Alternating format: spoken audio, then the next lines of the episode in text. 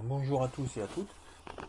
nous allons euh, aborder en cours audio euh, la mise en œuvre du projet républicain 1870-1914. Hein, je pense que c'est bien de varier les, modes d'apprentissage. Hein, bon, ça aura une plus grande diversité hein, dans votre euh, enseignement. Alors, puis je sais aussi que il y a différents modes d'apprentissage, vous le savez bien, vous avez visuel, auditif, donc c'est bien aussi de voilà de, croiser hein, ces différents modes d'apprentissage. Et puis bon, ça change un petit peu de la, de la routine. Voilà. Alors, euh, donc la version audio du cours. Donc euh, introduction. Euh, le 4 septembre 1870, la République est proclamée au lendemain de la défaite de Napoléon III à Sedan face à la Prusse. Après les événements sanglants liés, vous le savez, à la Commune de Paris, la République enracine ses valeurs dans la société française. Cependant, elle sera toutefois contestée et fragilisée par des crises politiques, sociales, comme celle de l'affaire Dreyfus, hein, qui a profondément divisé la, société, française. Le début du XXe siècle est marqué par une volonté de sécuriser le pays, c'est-à-dire de le laïciser, hein, c'est-à-dire de rejeter euh, l'influence euh, chrétienne hein, dans la société, en exemple, hein, vous avez la loi de séparation de l'Église et de l'État, hein, qui sera le symbole de la perte de l'influence de la religion au sein de l'État. Le déclenchement de la Première Guerre mondiale provoquera euh, la constitution d'une union sacrée. Alors, comment la Troisième République va-t-elle se mettre en place? Comment la République continue-t-elle à s'implanter malgré les oppositions? Alors tout d'abord, nous allons aborder l'enracinement de la Troisième République. Donc grand A, l'établissement d'une République provisoire. Le 4 septembre 1870, après la proclamation euh, de la République, un gouvernement de défense nationale se met en place, composé notamment de Gambetta, de Ferry, les armées prussiennes ayant envahi le nord du territoire et encerclé Paris, le gouvernement décide de signer l'armistice le 28 juillet 1871. Le 8 février 1871, les élections sont remportées par les royalistes, qui disposent d'une majorité forte à l'Assemblée. Adolphe Thiers est nommé chef du pouvoir exécutif de la République. La capitale connaît des tensions car les Parisiens ont souffert de la guerre et le gouvernement veut récupérer les canons situés à Paris. Au mois de mars 1871, une commune parisienne est élue et adopte des lois sociales contre l'Église. Elle prône l'établissement d'une république sociale, régime visant le bien-être de chacun et l'égalité économique entre tous. Louise Michel est une figure majeure du mouvement qui anime les réunions et des comités de femmes citoyennes. Le gouvernement d'Adolphe Thiers qui est réfugié à Versailles, décide de réprimer le mouvement communard. Lors de la semaine sanglante du 21 au 28 mai 1871, près de 10 000 communards sont tués. C'est ainsi que la commune de Paris euh, chute, et euh, donc c'est un échec. Euh, vous avez le régime qui va devoir évoluer, et d'ailleurs sa forme constitutionnelle est modifiée, elle n'est pas encore fixée. Les monarchistes soutiennent la prise de pouvoir par le comte de Chambord, qui est le prétendant légitime au trône. Toutefois, il ne veut pas du pouvoir, il ne veut pas arborer en effet le drapeau tricolore qui est le symbole de la Révolution française. Euh, je vous rappelle que le bleu et le rouge est symbole de, Paris et le blanc euh, celui euh, de la monarchie, mais hein, il, reste un, symbole, hein, ce drapeau tricolore de la Révolution française. Donc de 1871 à 1873, Adolphe Thiers, qui est en faveur des monarchistes, gouverne une république conservatrice. Cependant, en 1873, les monarchistes font élire le maréchal MacMahon, qui applique le programme de l'ordre moral, qui veut renier avec la politique de l'ancien régime. Les objectifs des monarchistes est de préparer le retour d'un roi. En 1875, des lois constitutionnelles sont votées. Elles sont considérées comme provisoires par les royalistes.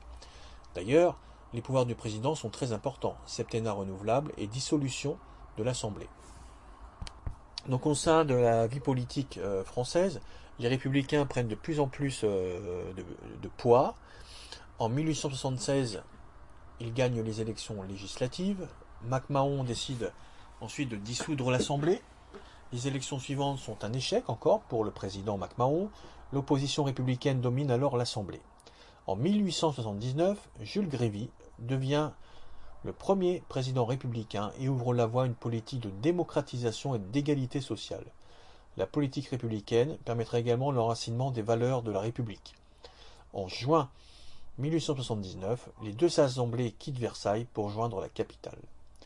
L'adoption de la Marseillaise comme hymne national et la diffusion de Marianne comme allégorie de la République vont se diffuser progressivement sur le territoire et s'imposer comme de véritables symboles républicains. Par ailleurs, une statue de la République est commandée pour le gouvernement pour la place parisienne du Château d'Eau, rebaptisée plus tard place de la République. La fête nationale est instituée le 14 juillet, qui célèbre la prise de la Bastille.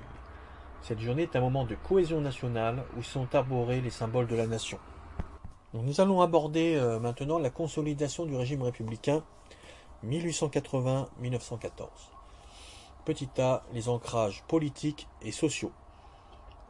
La République parlementaire s'impose et l'Assemblée nationale est le lieu de grands débats démocratiques. De grands orateurs comme Gambetta animent les débats. De nombreuses lois fondamentales permettent le fonctionnement des libertés démocratiques. La liberté de la presse, par exemple, ou encore la liberté de réunion. En 1884, une révision de la Constitution déclare intangible la forme républicaine du gouvernement.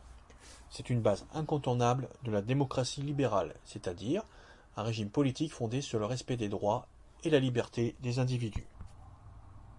La diffusion de la culture républicaine contribue à sa consolidation et son ancrage dans la société. En 1880, le 14 juillet est adopté comme fête nationale. Des festivités sont organisées, des bals, des banquets, dans tout le pays. La mairie est obligatoire dans chaque commune depuis 1884.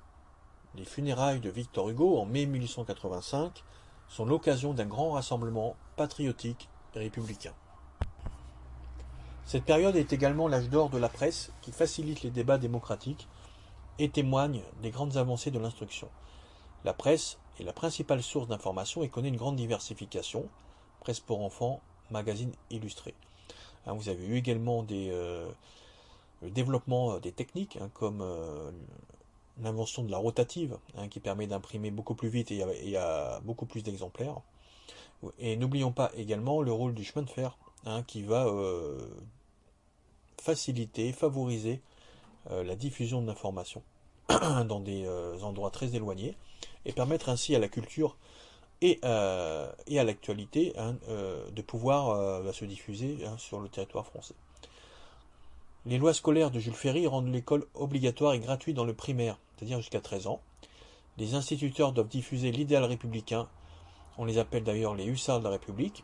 le nombre d'écoles augmente considérablement, car en 10 ans, Près de 20 000 écoles sont construites dans le pays.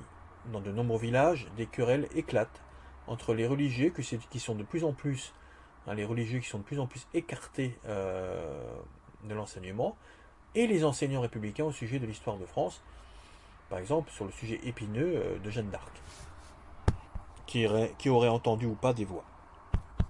Les instituteurs utilisent des manuels, hein, comme euh, le Lavis, qui mettent en valeur euh, le roman national. Hein. on glorifie les grands personnages de l'histoire de France, comme Charlemagne, Clovis, Jeanne d'Arc. L'objectif de l'école est que les enfants aiment leur patrie et le territoire français, car n'oubliez pas qu'un des,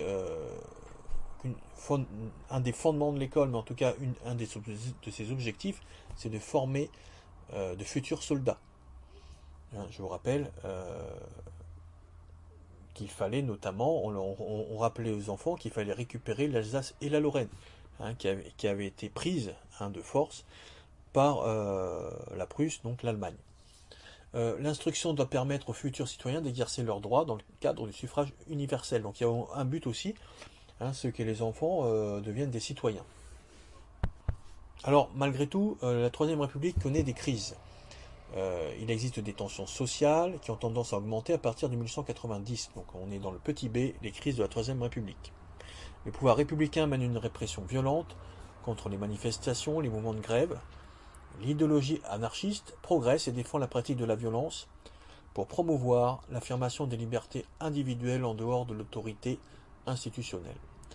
Le 9 décembre 1893, d'ailleurs, Auguste Vaillant, un anarchiste, lance une bombe dans la Chambre des députés. Le président euh, Sadi Carnot est ensuite assassiné en juin 1894 par un anarchiste italien.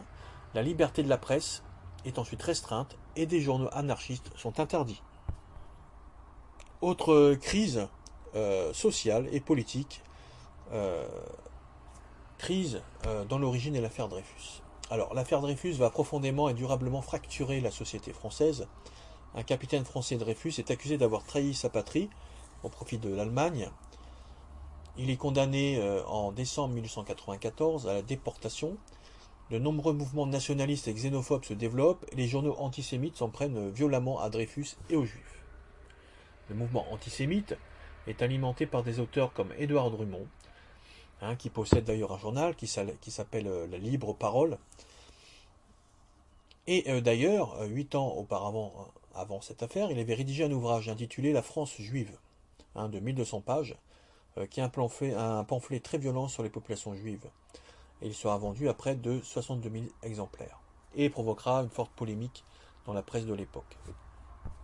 En 1898, un artiste célèbre, un article célèbre d'Émile Zola intitulé J'accuse remet en cause la culpabilité de Dreyfus et montre l'existence d'une machination.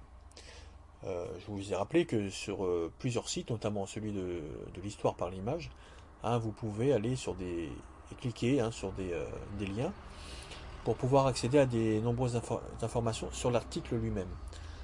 La société française connaît ensuite une très forte division entre les partisans de Dreyfus, qui veulent défendre les droits de l'homme, et les anti-Dreyfusards qui défendent la raison d'État et l'institution militaire. Alors cette division de la société française, elle est très visible à partir d'une caricature de Carandache, euh, qui est euh, restée très célèbre. C'est-à-dire, avant, donc dans une réunion de famille, on ne parle pas de l'affaire Dreyfus, tout se passe bien, et dès que l'on en parle, hein, on a les couteaux tirés et on veut donc en découdre. Alors, cette affaire Dreyfus aura de nombreuses conséquences politiques. Euh, le nouveau chef du gouvernement, Émile Combes, au début du XXe siècle, va relancer une politique dirigée contre l'Église, qui avait soutenu en partie la culpabilité de Dreyfus. En 1905, une loi de séparation de l'Église de l'État est promulguée. Une partie de la population catholique considère cette loi comme une persécution et s'oppose farouchement à son élaboration. Toutefois, cela n'empêchera pas le vote de la loi hein, le 9 décembre 1905. Le régime va se consolider, régime républicain. Euh, les campagnes sont progressivement intégrées en raison du développement du chemin de fer, de l'instruction. La presse contribue à l'élargissement du débat démocratique et à la diffusion des valeurs républicaines. Au niveau local, le député et le maire s'impose comme euh, des, grandes figures républicaines. La population ouvrière est également de plus en plus intégrée dans la nation. En 1905, l'unification du mouvement socialiste au sein de la SFIO, section française de l'internationale ouvrière, qui a comme base idéologique la lutte des classes, un inspiration marxiste, expose dans la charte d'Amiens, 1906, un ancrage de la CGT dans le camp révolutionnaire. Toutefois, Georges Jaurès contribue à faire évoluer la SFIO vers un mouvement plus réformiste. Des mouvements féministes soutiennent l'extension du droit de vote pour les femmes. Ils sont soutenus et relayés par des journaux comme euh, La Fronde et des associations.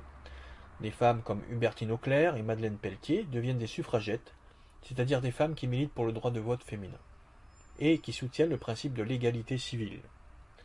Toutefois, une grande partie de représentants politiques restent hostiles à l'évolution politique des femmes et je vous rappelle que le droit de, vote des femmes a été utilisé